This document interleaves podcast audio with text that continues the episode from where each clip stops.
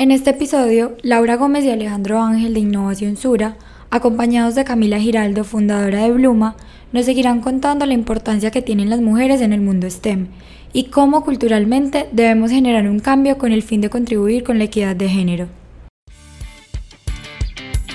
El podcast de Arus es el espacio para líderes y entusiastas en tecnología e innovación que buscan las soluciones a los retos de la transformación digital. Bienvenidos.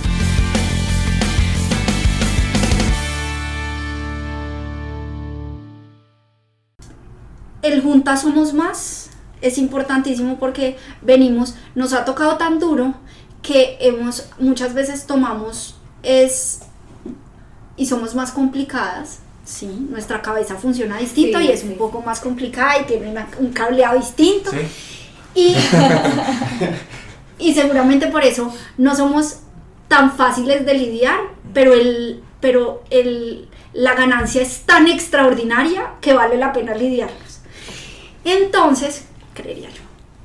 Pero entonces hay, hay un tema además de competencia. Si fuera de eso no hemos llegado y vamos a competir entre nosotras y nos vamos a hacer sacadilla, pues ahí sí que no vamos a llegar. Entonces sí es importantísimo el tema de unirse nosotras mismas, ser las que nos encargamos si estamos en civil level, de jalar a más mujeres al C-Level, de ser nosotras las que también impulsamos a más niñas si estamos en una junta invitar y proponer más mujeres a la Claro, hacerlo más consciente es como lo que hablamos ahorita antes de comenzar. Decías, hay grupos, o sea, las mujeres se unen en grupos y, y son líneas de pensamiento y digamos son espacios para compartir ese tipo de visiones, ¿sí? O sea, que, que, que, si nos puedes contar qué se conversan esos grupos, cómo, cómo se desarrolla una dinámica y cómo, qué tipo de estructura tienen esas conversaciones, hacia dónde van, qué están tratando de construir, qué están tratando de arreglar. Al final es construir sin destruir. Uno no tiene, para crecer, uno no tiene que minimizar a alguien. Entonces no es decir que las mujeres somos más cualquier cosa que los hombres, ni mucho menos, sino es simplemente reconocernos digamos nuestras diferencias y dentro de nuestras diferencias esas diferencias cómo son cómo pueden ser positivas para los dos lados y principalmente es esos grupos son necesarios maravillosos y generan valor si son pensados en cómo acortar realmente esa brecha. Y acortarla no desde un movimiento de pedir solamente las, por ejemplo, las cuotas de diversidad, que yo sí estoy de acuerdo que son necesarias, chéveres, que, pero que no pueden ser el único, la única motivación, sino que además debe ser, insisto, también meritorio, es que no es por cuota, pero que a veces esas cuotas ayudan a, a cortar un poco la brecha. Pero finalmente son grupos precisamente para decir, para, como decíamos que son dos lados, el lado de la responsabilidad del corporativo de hacer algo, pero también si nosotros no nos empoderamos, pues la receta no da, es cómo entre nosotras ayudamos a cortar esa brecha, visibilizando mujeres eh, que con logros excepcionales, visibilizando eh, y trayendo nosotras mismas otras mujeres, Claro. Mejor dicho, es e, en esa parte que hablábamos de empoderamiento, más que sentarse a decir todo lo que está mal o a quejarse por todo lo que está mal o a decir que uno es mejor que el otro, es listo, desde la bondad que tienen los demás y la bondad que tenemos nosotros, cómo podemos sumar. Claro. Cami, ¿cómo lo ves desde tu rol? Yo creo que, bueno, desde mi rol, pues yo trabajo solo con mujeres, ¿cierto? Digamos, la otra cara de la moneda entonces, clientes, la mayoría son mujeres, eh, los prestadores de servicios, la mayoría son mujeres, y creo que ahí el, el tema de empoderamiento femenino dentro de mi empresa como tal es, es complejo, ¿cierto? Pero, pero ya de pues la necesidad de empoderar a otras mujeres, lo digo más es como a través de mi experiencia de emprendedora a emprendedora. Y por eso me parece que estas conferencias de mujeres, donde uno de pronto puede aportar ese conocimiento peer-to-peer, pueden ser muy valiosas para que de pronto la niña que está en un, en un ámbito corporativo tenga ese arrojo del que yo hablaba la otra vez y decir, venga, está bien tirarme a, a inventarme esto mientras que trabajo o por fuera del trabajo. Yo creo que, que, que, desde el punto de vista del emprendimiento, a las mujeres también nos falta empoderar a otras mujeres para emprender. O sea, creo, que, creo que hoy, no sé si es un tema de mujeres, pero creo que somos más... Mm, tendientes a darnos miedo el fracaso. y creo que eso también juega un papel importante en el tema del empoderamiento femenino. Eh, cuando, cuando tú entras a emprender y sabes que las cosas pueden no resultar, pero que además de pronto tienes unas niñas o tienes una casa o tienes unas obligaciones, en fin, eh, somos como más... Em, más temerosas a, a, perder y creo que eso no lo tienen los hombres entonces yo creo que si las mujeres pudiéramos enseñarnos entre nosotras que perder no está mal que, que perder y ganar son la misma moneda y al final pues los hombres también tienen esa suerte, ¿cierto? Pierden y ganan.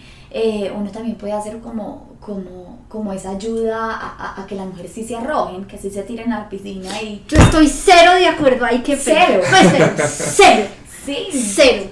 Yo Gracias, no creo... Laura cumple con la cuota de subversividad. Sí, sí, sí, sí. Siempre la cumplí, pero Siempre. no creo que nosotros nos dé más miedo embarrarla. Es más, a nosotros nos da mucho. Creo, exacto. Creo Sí. que por exposición puede que al hombre le pueda dar más, mm, por un tema de crianza puede que al hombre le pueda, le dé más miedo eh, quedar mal o embarrarla. Y es más, no voy a entrar ni siquiera al tema de género.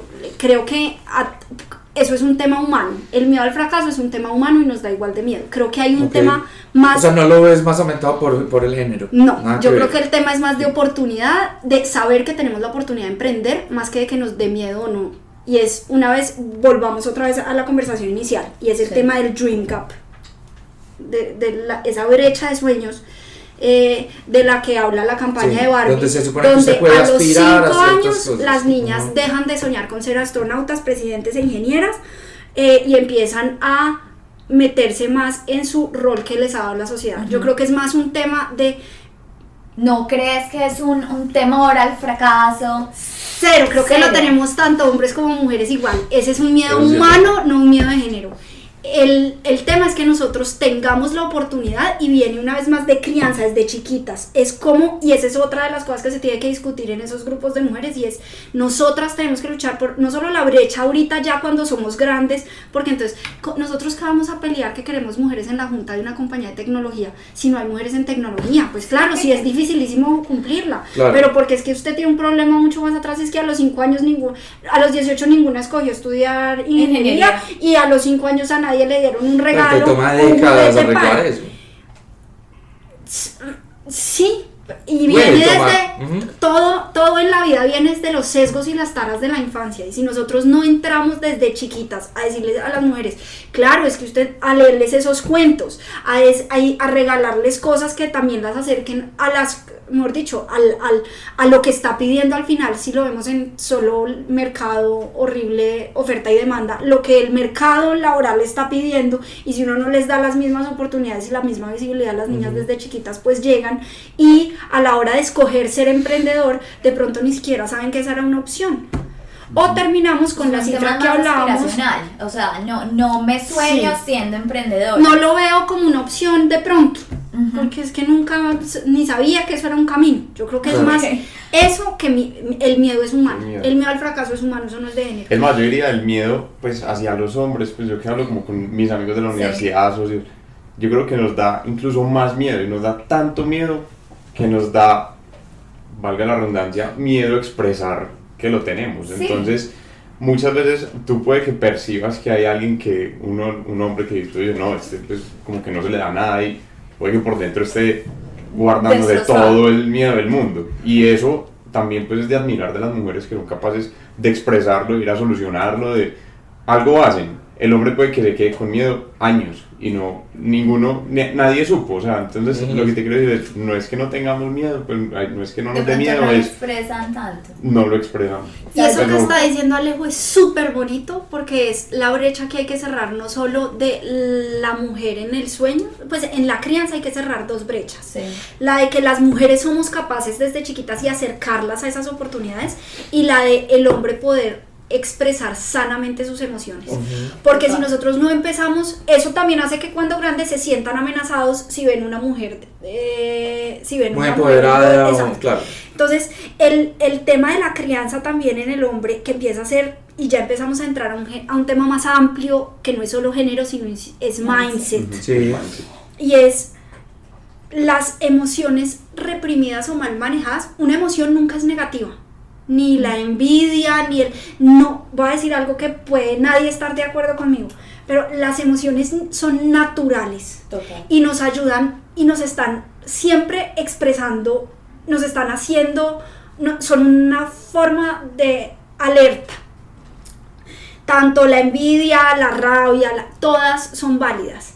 Cuando son reprimidas y mal manejadas, se vuelven, ahí sí, emociones insanas Y mal interpretadas. y mal interpretadas. Y enseñamos mucho a los hombres a reprimirlas y a manejarlas mal. Y eso es lo que al final, cuando son reprimidas, terminan en ira destructiva, no en ira. Es que la ira también puede ser constructiva. Miércoles. Vaya, grite. canalizarla claro, bien. canalícela bien. Eh, cualquier emoción reprimida y mal, y mal eh, manejada es destructiva, pero la emoción per se no es destructiva. Entonces hay una brecha en la crianza clarísima, tanto en hombres como mujeres. El trabajo que hay que hacer seguramente es distinto porque hemos criado distinto desde hace mucho Sí, tiempo. claro.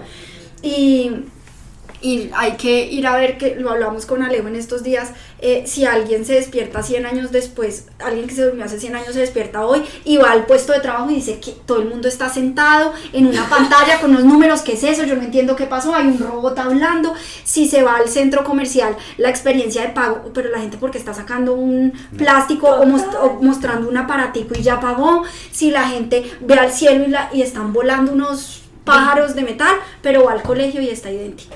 Sigue el mismo tablero, el mismo pupitre, el mismo profesor y el mismo Ese- libro. ese- Enseñando lo mismo. Sigue la misma Hablamos el álgebra de Baldor de. No, no, pues, no, es que ¿quién no estudió todo de está enfrentando una disrupción, menos ese tipo de Menos. Entonces cosas. hay un Es- tema de mindset importantísimo. Y si Latinoamérica, saliéndome totalmente del tema de género y entrando a mindset, si Latinoamérica, que hoy tiene la oportunidad de leapfrogging, quiere hacer algo para realmente salir adelante, el tema no es emprender más, el tema no es, el tema es cambiar el mindset. Si, Sí. a Col- si Latinoamérica no se hace una lobotomía y nosotros Sí. no empezamos a cambiar Lobotomía es un poco extremo. desde- no, es que así de extremo es. Si, si no empezamos a cambiar la crianza, si no empezamos a, las pautas de crianza, si no empezamos a, a quitarnos un montón de sesgos y de preconceptos huevones Sí. que traemos, si no empezamos a mejorar la calidad de la educación, si no empezamos a, me- a dejar de ver la tecnología como un enemigo y meter la tecnología en las aulas, si no Sí. empezamos a hacer eso, acá podemos sacar políticas de emprendimiento y van a seguir saliendo Sí. puestos de empanadas Reloaded 2.0 Sí, sí, con una sí. mentalidad cagada para, la, es- para atender una cuadra y no para atender al mundo. Es Yo culpo. Y mucho eso- al, sistema de educación. Sí. Y eso yo creo que es una sombrilla muy grande lo que dice Lau, pues el Mm. mindset, porque recoge, pues como estos casos que acaba de mencionar de pensar pequeño, acá no nos creemos que podemos eh, generar soluciones escalables al mundo. O sea, nosotros somos pobres es de mente. Sí, sí. Y, Esa es y una, pobreza. y uno de los temas que está metido en esa gran sombrilla es el de, el de género. Pero Sí, creo que el, el sí. tema va mucho más allá. O sea, Sí. aquí el tema de mindset abarca muchos, muchos otros temas. Y los imaginarios colectivos, o sea, el poder de los imaginarios colectivos y los cuentos que nos contamos, las Mm. historias que nos contamos. Y yo los aprendí héroes que eso tenemos. del hombre que amo. Mm. O sea, el cine es. Estados Unidos la tiene clara y tiene una política donde el gobierno invierte en cine para que nos cuenten las historias Armageddon y es que siempre la patria la va a salvar Estados Unidos.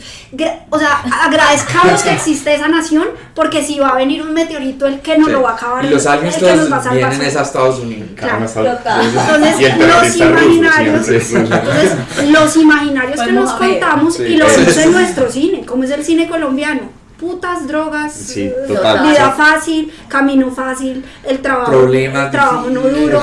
Exacto. Entonces, las historias que nos contamos somos importantes. Y vámonos a uno que ya por fuera del cine, por ejemplo, Inglaterra. Puede Mm. ser uno un turista promedio y uno va al Reino Unido y uno se da cuenta la historia que se han contado, por ejemplo, alrededor de su realeza. ¿Quién conserva un, voy a decir algo horrible, pero quién, pues al final no genera suficiente riqueza, es más la que se consume Total. eh, por derecho divino, solo porque naciste de, de mí, entonces tú te van a venerar por los siglos de los siglos, por más de que seas un mamón, Sí. un- no importa, pero igual te tendrán que venerar. Y aún así el pueblo sigue respondiendo y no estoy atacando a la monarquía ni mucho menos porque también tiene cosas buenas.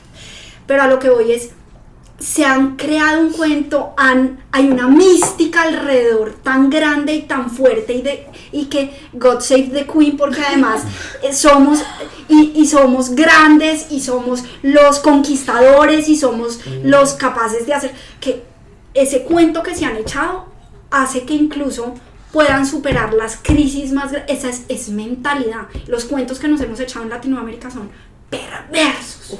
Perversos y hasta que nosotros no empecemos a echarnos un cuento distinto y no lo creamos por- No, podemos sacar las políticas públicas que se nos dé la gana. Eso, no eso son pañitos de agua tibia.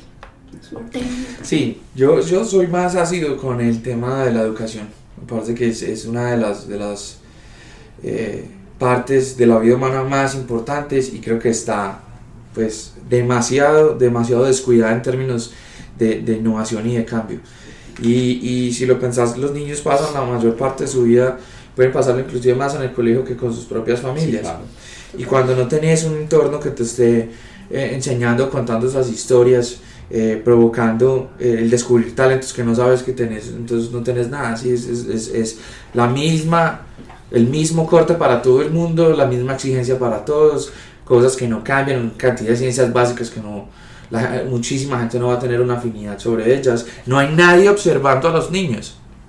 Sí, es algo de resaltar- cuenta y no hay nadie observando. Hay, hay gente controlando la disciplina, pero no hay una observación, no hay nadie pendiente de vos. Es como, Uy, uy, yo acabo de ver que, claro, yo acabo de ver que Camila hizo algo aquí con esto, ¿sí? Y entonces eso me va a decir que de pronto va a inclinarse más por hacer Pero hay cosas más ejercicios que manuales. quiero resaltar ahí y Mm. que no, y incluso en esta ciudad chiquita y ya hay. Y es por ejemplo el Colegio Fontán. Mm, Qué maravilla, y es un colegio que lleva años, que al principio era como el colegio de los vagos porque tiene un método distinto y no se atrevía ningún papá a meterlos desde chiquitos y de verdad atreverse a vivir ese método. Claro, y cuando el Pero colegio, todavía Fontán es una hermosura y es un ejemplo de un cambio real en la educación, por más de que no podrían meter más tecnología y yo tendría ahí un montón de, pues podrían usar más herramientas que hoy están disponibles, no es tecnología por tecnología, sino hay herramientas disponibles, podrían usarlas, pero es, es autonomía, es individualizada, es al ritmo del niño, es,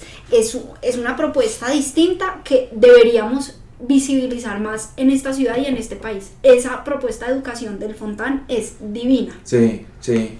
Sí, además que sale, pues lo que vos mencionabas ahorita, que, que todo es como la misma caja, pues todos Ajá. tienen, y nosotros alguna vez fuimos a un panel de, de educación y había, pues estaban los rectores de varias universidades, colegios, y hubo una persona que estaba sentada, y eh, era un, fil- pues es un filósofo, y él dijo, pues ve, yo no tengo ningún rol pues, ni de rector ni director de nada, entonces yo sí iba a ser muy crítico, y, y hacía una analogía con, con una historia de, que se llama el hostal de Procusto. Entonces Procusto eh, tenía un hostal y recibía a todo el mundo, ¿cierto? Entonces, pues, eh, por la noche se llenaba su hostal y las camas del hostal de Procusto tenían una medida X y todo el que se acostara, si era menor a X, Ujú. entonces él le amarraba los brazos y los pies y lo estiraba hasta que quedara igual a X.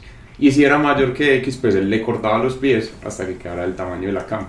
Entonces él dio esa historia y dijo, no tengo nada más que opinar, no sé mucho más, pero para mí educación. la educación es el hostal de Procusto. Sí, sí, tremenda, tremendo esa, esa historia. Y ahí encuentra una frase similares como la, no sé, se la atribuye como a Einstein, la de, ¿por qué voy a juzgar a un elefante por su capacidad de nadar?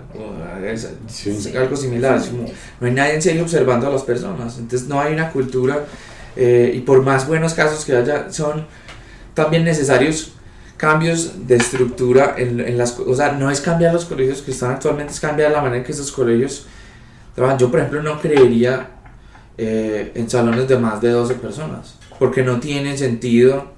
O sea, ¿a qué horas vas a poder tener una persona observando más de 12, Sí. inclusive menos? En ¿sí? su individualidad Claro, y en su... en sí.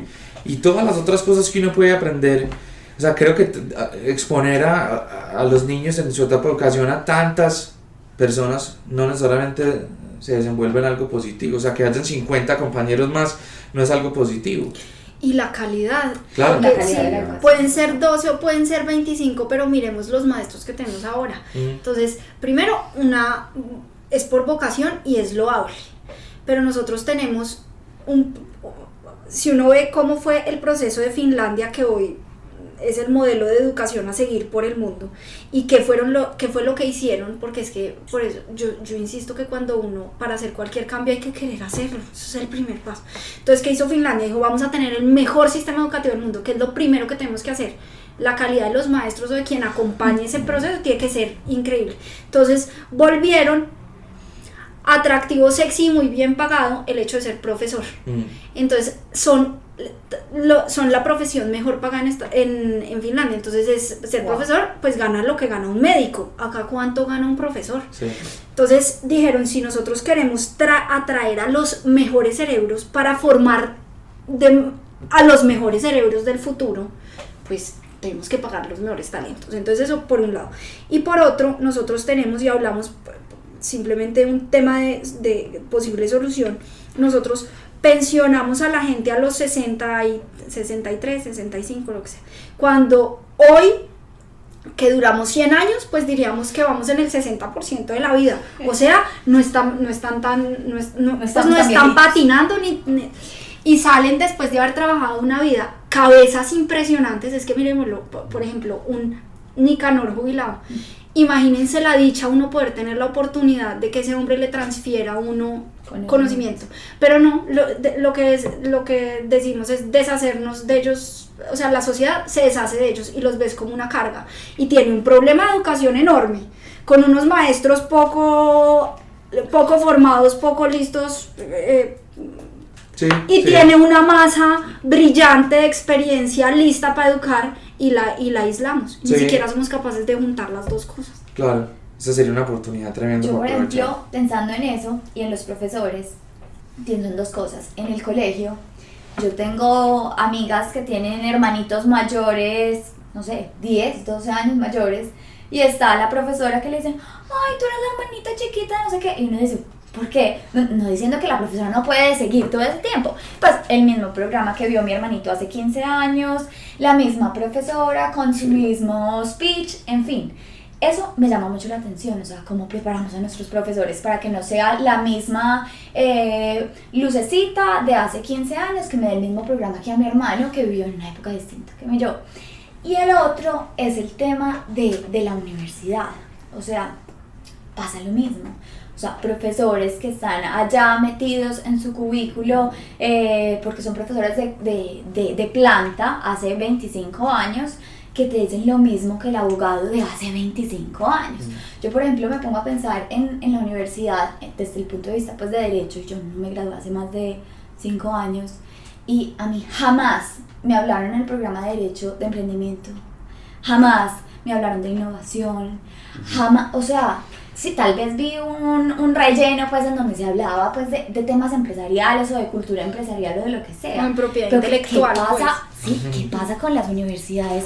Es que el derecho no es una ciencia oculta en donde se centrifugan tal cosa. No, el derecho está en contacto con estas cosas, pues con el emprendimiento, con no sé qué. ¿Por qué no nos hablan de lo que está pasando hoy en día? ¿Por qué no nos hablan de qué es un VC? ¿Por qué tenés que salir a, a- a hacer este tipo de cosas para darte cuenta que en el mundo existen actores del día a día que vos en, en tu programa académico no? Que ahí ya hablamos de calidad, viene la pertinencia y es la pertinencia también de la educación. Pues, está lejos. Es lejos, está lejos ¿Cómo- de la realidad vas de a- todo. o sea, Es que vos piensas en un colegio y te- que en algunos casos también es un negocio. Sí, en otros es una entidad sin ánimo de lucro. Pero la necesidad de una dirección de innovación dentro de un colegio. No, yo no sé, no. o sea, eso es. es- debe ser tan implícito. Y lo que dice Cami en las universidades, pues yo estudié ingeniería administrativa, entonces uno diría, pues no, si son temas administrativos. Yo pienso y yo digo, me gasté un año en mi vida haciendo cuentas de contabilidad. Sí, eso- sí. ¿eso ¿Para qué me sirve? Cuentas, Mientras claro, me claro. pasaba por la nariz el, pues todo el tema de, de blockchain, eh, venture capital. A mí no me mencionaron Los mismos venture códigos. capital Nunca en la nunca en la universidad. Y estaba pasando en el mundo, o sea, ahí, porque yo empecé en el 2008, la universidad fue después de la crisis, fue otra vez la, como la reestructuración de la economía basado mucho en venture capital, en emprendimiento, en tecnologías como inteligencia artificial, blockchain. Nunca me mencionaron eso mientras yo estaba haciendo cuentas de... Y, y hoy en día miro para atrás y yo digo, pues la universidad, claro, me formó, eso da unas bases, un estilo de pensamiento diferente, me ayudó a conocer pues mi grupo de amigos, incluso socios, pero, pero pues si uno lo va a ver al tema netamente académico, son 5 Sí, años, falla, falla. pero que aplico el 5, 10% sí es mucho. Pues, o sea, el no- balance para mí es negativo. Es y así de crudo toca sacarlo y decir, esto es negativo. Y O sea, es que el profesor en realidad no ha estado en contacto con eso. O sea, Sí, ¿Cómo y-? Sí. Claro, sí, Sí, Y no culpa a los profesores, porque tuve profesores supremamente buenos, muy buenos para enseñar, claro, que es lo, lo que decía Laura, la pertinencia. Son muy buenos para enseñar, estaban enseñando lo que no se necesita en ese momento. Por eso no es culpa tampoco de ellos. Pues es ahorita hablabas de, de tener a alguien de, de innovación en de las, en innovación las es instituciones una- educativas, porque es que Sí. hay- O sea, hay- imagínate la competencia que yo puedo tener teniendo una dirección de innovación. Y decirle, no, nosotros vamos a enfocarnos por este lado, nosotros por este. ¿sí? Y en una dirección de innovación que diga, mire, cuando un estudiante se siente aquí a hablar de a, a aprender de tecnología, vamos a utilizar estos lenguajes porque nuestro director de innovación nos acaba de decir que va por Python y va por R la cosa. Y allá el señor lleva 10 años enseñándose más más, que sí es muy valioso, pero pues no lo pongas de primero. ¿sí? O sea, porque ese tipo de cosas es preparar a la gente en serio para ser más competitivos. Yo no me imagino la cantidad de competitividad a los niveles que puede llegar a tener un colegio solamente con tener ese mindset de no, aquí hay que traer a alguien de innovación, una persona vigilante de la tecnología, que tenga también la capacidad de discernir qué puede ser valioso para ciertos eh, estudiantes en ciertos años, en ciertos, ¿sí? Y desconstruir y volver a, a, a montar un sistema de educación que pueda ayudar al humano a encontrar en lo que es bueno, ¿sí? No debería tardarte tanto tiempo para Sí. encontrar en lo que eso es bueno, ¿sí? Es ahí, es muy bueno, y de los 20 no deberían ser para eso, Total. ¿sí? Además que eso tiene un tema también, pues, lo que mencionaba ahorita de negocio, entonces la gente termina su universidad, pues, y parte del negocio de la universidad venía a hacer la maestría, sin exponerte al mundo, sin haber hecho, pues, dos, tres Ah, años de carrera. Entonces, vas y metes- te metes otra vez en una maestría, o sea, metes otro año, otros dos años, Otros- y sin saber qué está pasando en el mundo, Exacto. entonces metes mucha, mucho, mucho dinero. Yo no me imagino, ejemplo, pues, que en Stanford, que en Harvard, estén enseñando cuentas T, pues, y, y, cómo, Ah, da- y cómo leer un balance general. En la pues. de cl- historia de la, de la contabilidad. Eso pues, seguramente pasó hace mucho. Entonces, Sí. sí, yo creo que hay un tema de, de pertinencia y de vigencia del contenido que es muy delicado en, en la región. Y eso hace que, pues, obviamente, ese es el mismo legacy que cargamos pues, cuando salimos al mundo, al mundo laboral. Claro, ahí podría pensar uno también en si el futuro de la educación siguen siendo los colegios y las universidades, ¿sí? Porque entre más asistido tengas a un estudiante con tecnología, significa que más chance tiene de interactuar en cosas que puede conocer, cosas que el profesor, la- el humano no va a poder enseñarle, ¿sí? Casi pensaría en un escenario muy loco, usted va a ser educado, un niño del futuro va a ser educado por inteligencia artificial. No, total. Tan Sí. no que ahorita hay una preocupación en las universidades porque se les está matriculando menos gente que el histórico y no es porque la gente está dejando de estudiar, es porque está estudiando distinto. Claro, claro. Y si uno se Pues va, por tus- ejemplo, Mira a tus hijas estudiando inglés. y a pues, nuestras compañías, si yo veo los ingenieros de Mowis, les priva Udemy, Platzi, o sea, todas las nuevas plataformas, ellos no vuelven a la universidad a hacer un curso para actualizarse. No, no, no, no, no, no, no. La forma de actualizarse de ellos es distinto. La- el tema con las universidades es que se volvió también un como un validador. Usted fue a la universidad, ah, ese es su certificado de que usted sabe esas cosas. Ahora, ¿quién? ¿Quién te en la universidad no te va a sacar el certificado que sabes hacer Google Analytics. Ni correr anuncios en Facebook Ads. O sea, te lo va a dar el mismo que, tiene, que es el dueño de su plataforma. Y va a pasar para todas las, para todas las otras Y aún disciplinas. así me llegas a mí sin certificado, pero mostrándome que en tu, que en tu último trabajo aumentaste en un 250% las ventas y te digo, me importa 5, mejor dicho, Sí, guarda todo el papel, que, guarda tu carpeta y vente para acá rápido. Ajá. No me interesa, no Claro. me interesa tu cartón. Ese Pero no todos piensan así, que también No es, otro problema. Sí, ese es otro Pero por eso, cuando nosotras las compañías tradicionales decimos por qué van tan rápido esas chiquitas, porque Es van por como eso. un bólido, es porque, mi- por- porque están contratando un talento que va como un bólido. Y si nosotros no estamos dispuestos a empezar a contratar también distinto, pues no podemos esperar tener las capacidades y la velocidad que tienen. No porque la universidad no dé también capacidades, pero muchas de las que hoy necesitamos no están en un cartón. No está.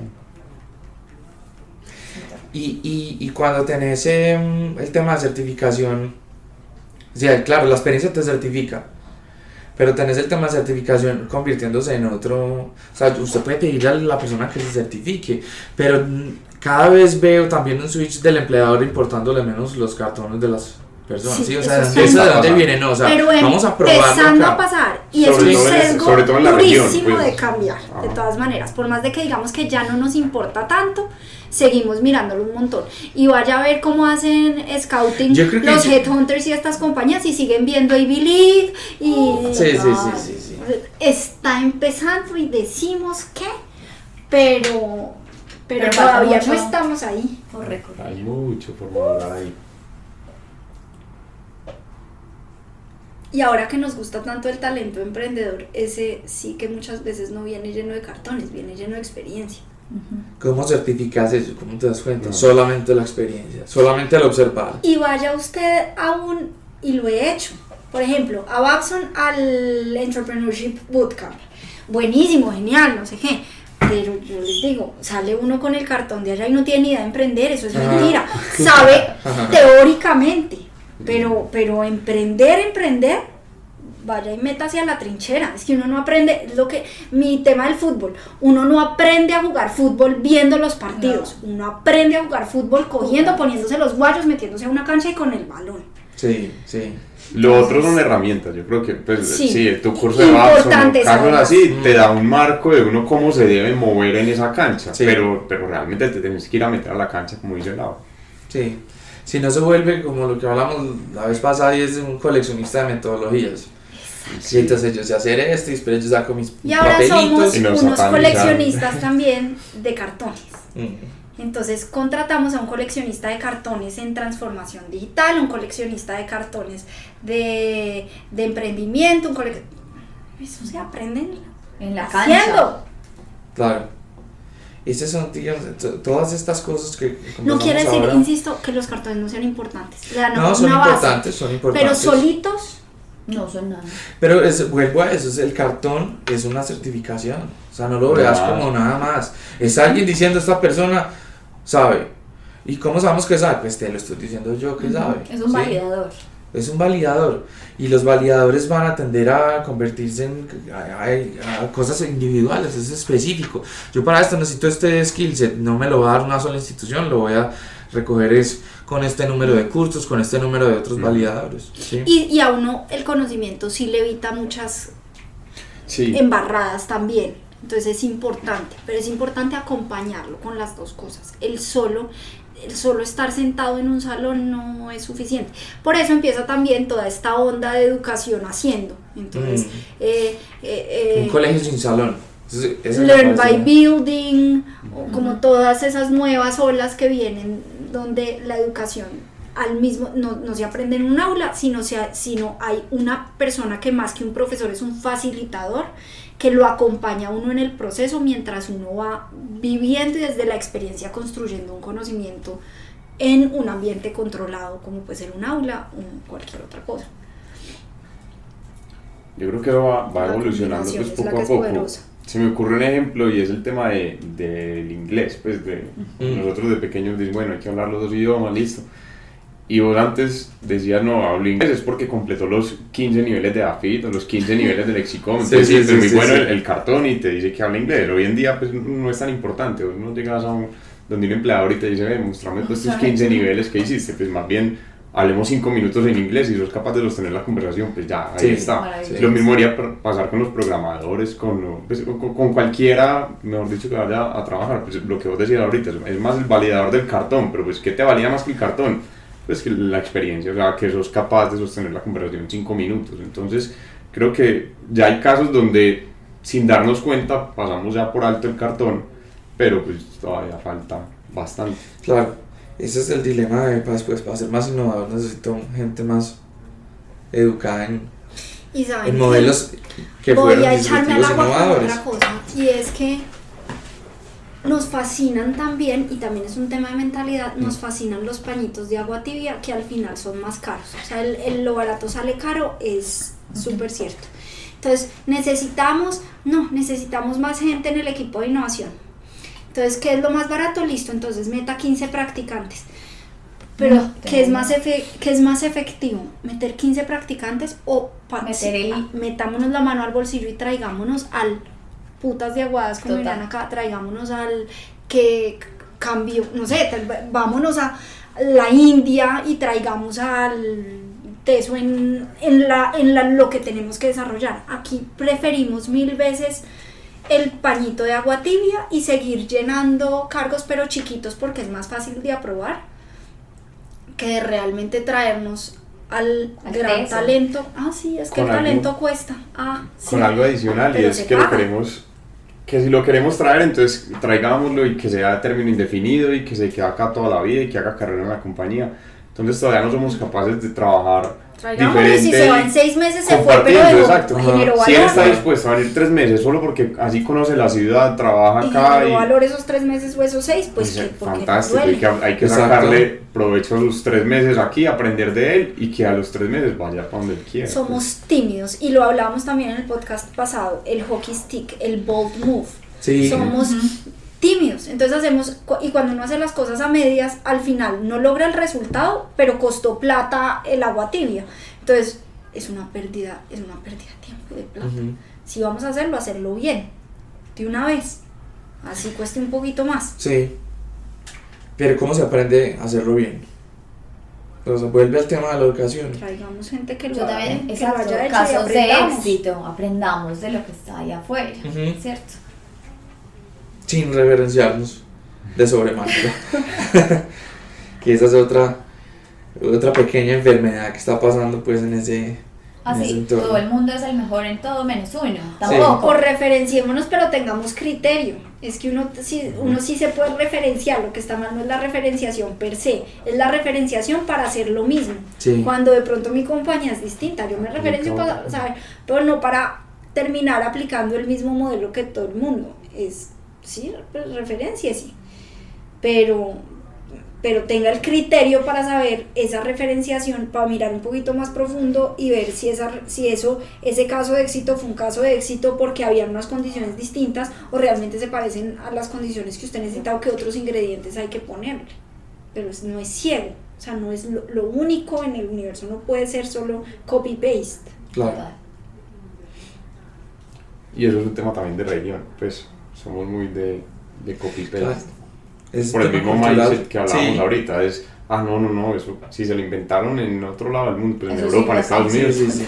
miremos cómo adaptamos eso, lo traemos acá, pero pues Ajá. inventarnos nosotros algo nuevo, no, a nosotros eso no, no nos damos el permiso ni siquiera Nada, de, nada, de innovar. Yo- De innovar. pues yo pienso que nosotros somos como, eh, es, esa, como esa historia que dicen que el elefante cuando es chiquito lo amarran del pie y él se trata de escapar y no, no se puede escapar.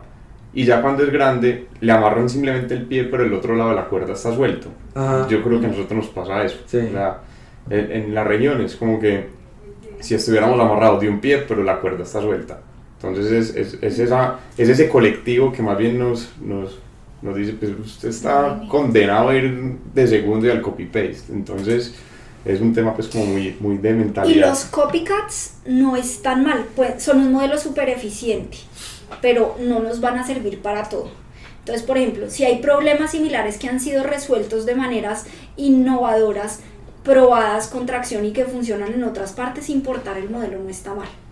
Ahora, en esta región hay problemas que son, aparte de unos que pueden ser comunes y que podemos solucionar con copycats, hay otros problemas que son muy intrínsecos de la región que solo vamos a poder solucionar nosotros mismos desde la región y con el conocimiento de la región y para el que vamos a requerir un ese mindset Ajá. innovador que tenemos que adquirir porque no lo tenemos hiper desarrollado todavía. Que es otra de las cosas que yo le exigiría al sistema de educación. ¿Sí? Dejar de pensar en skills y más en, en mindset. ¿Sí? Porque cuando tenés mindset, tenés un, Este es un cuadro donde puedes pintar diferentes cosas, ¿sí? Y, y esto te va a empoderar. Es que los skills los puedes cambiar en Los 15 skills, días. pues, cosa. Si yo me dedico cada- 15 días a leer de blockchain, pues puede que no sea el, el máster del mundo No, en 15 y días, pero para te un enseña año muy sí. bien. Y enseña, y enseña a aprender, porque también uno Eh, tiene eh, que exacto, saber aprender. Exacto. Entonces, Ese no- son el tipo de skills que sí sirven. El Ajá. skill de saber a core skill. Pues, core Exactamente. skills. Esa es una de las cosas que se le atribuye como a los grandes líderes. de- Eh, ahora y es la capacidad de aprender rápido otras cosas. ¿sí? Exacto. Es de listo. y- y no, que no es de leerse cuatro libros, es de aprender rápido otras cosas, incorporarlas y decir, pues, esto también puede ser dentro de, esto puede estar dentro de mi, mi, mi set de habilidades y voy a ponerlo en práctica. Ah, que me demoro, que en 15 días no voy a ser el mejor, listo, pero puedo Pero sostener conversaciones y en un año esto será una cosa diferente. Entonces, Tengo un punto de partida. pero ahí la gente a veces no se permite eso. O dice, ya estoy muy especializado, ya me metí demasiado en mi set de cosas en las que yo tengo que ser bueno. ¿Mm? Y ese. Pero ese- pues era una teoría que teníamos ¿cuál? aquí en el equipo de innovación y era un poco hacia el conocimiento, pues porque nosotros, el, el centro de nuestro sistema es el observatorio, es un tema de conocimiento, entonces Sí. como tratando de mapear, bueno, cómo debería ser el conocimiento y el sistema de conocimiento de Grupo Sura pues, y, de- y del equipo, dijimos, no, esto debería ser como una T, o sea, una T Ajá. perfecta donde el 50% de la parte pues horizontal que va arriba de la T y 50% vertical que va hacia abajo, pues obviamente está bien balanceado porque Sí. está pues, mitad y mitad. El conocimiento horizontal es todo lo que a vos te genera curiosidad. Entonces, si vos decís, ve, yo quiero aprender de Deep Learning, pues Sí. puede que en 15 días no seas el- la autoridad en Deep Learning, pero te amplía ese conocimiento horizontal.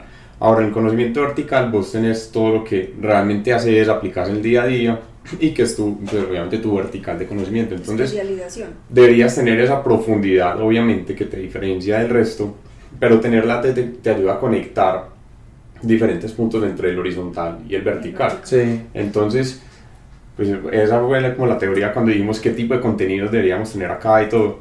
Después nos metimos en un curso en Stanford Online y Ajá. estaba la teoría de la T, entonces No. pues, no, no podemos atribuir el desarrollo, Algo lo pero bonito de la teoría Pero la te T has es llegado a la que misma... Pero si ustedes allá. ven, si hay, una, si hay una de las dos líneas más corta que otra, entonces el número de conexiones posibles entre la línea horizontal y la línea vertical disminuye.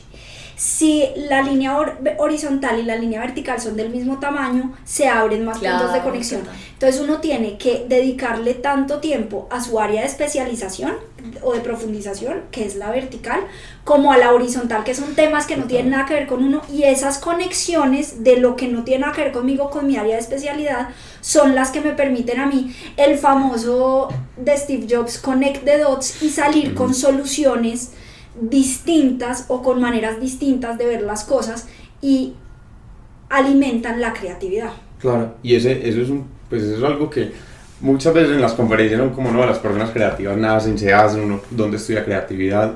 Y creo que pues, independiente, dejando eso a un lado, el tema, hay veces de creatividad, hay veces de conectividad. Entonces, Conexión. La parte de conectividad sí la podemos tener todos. Sí.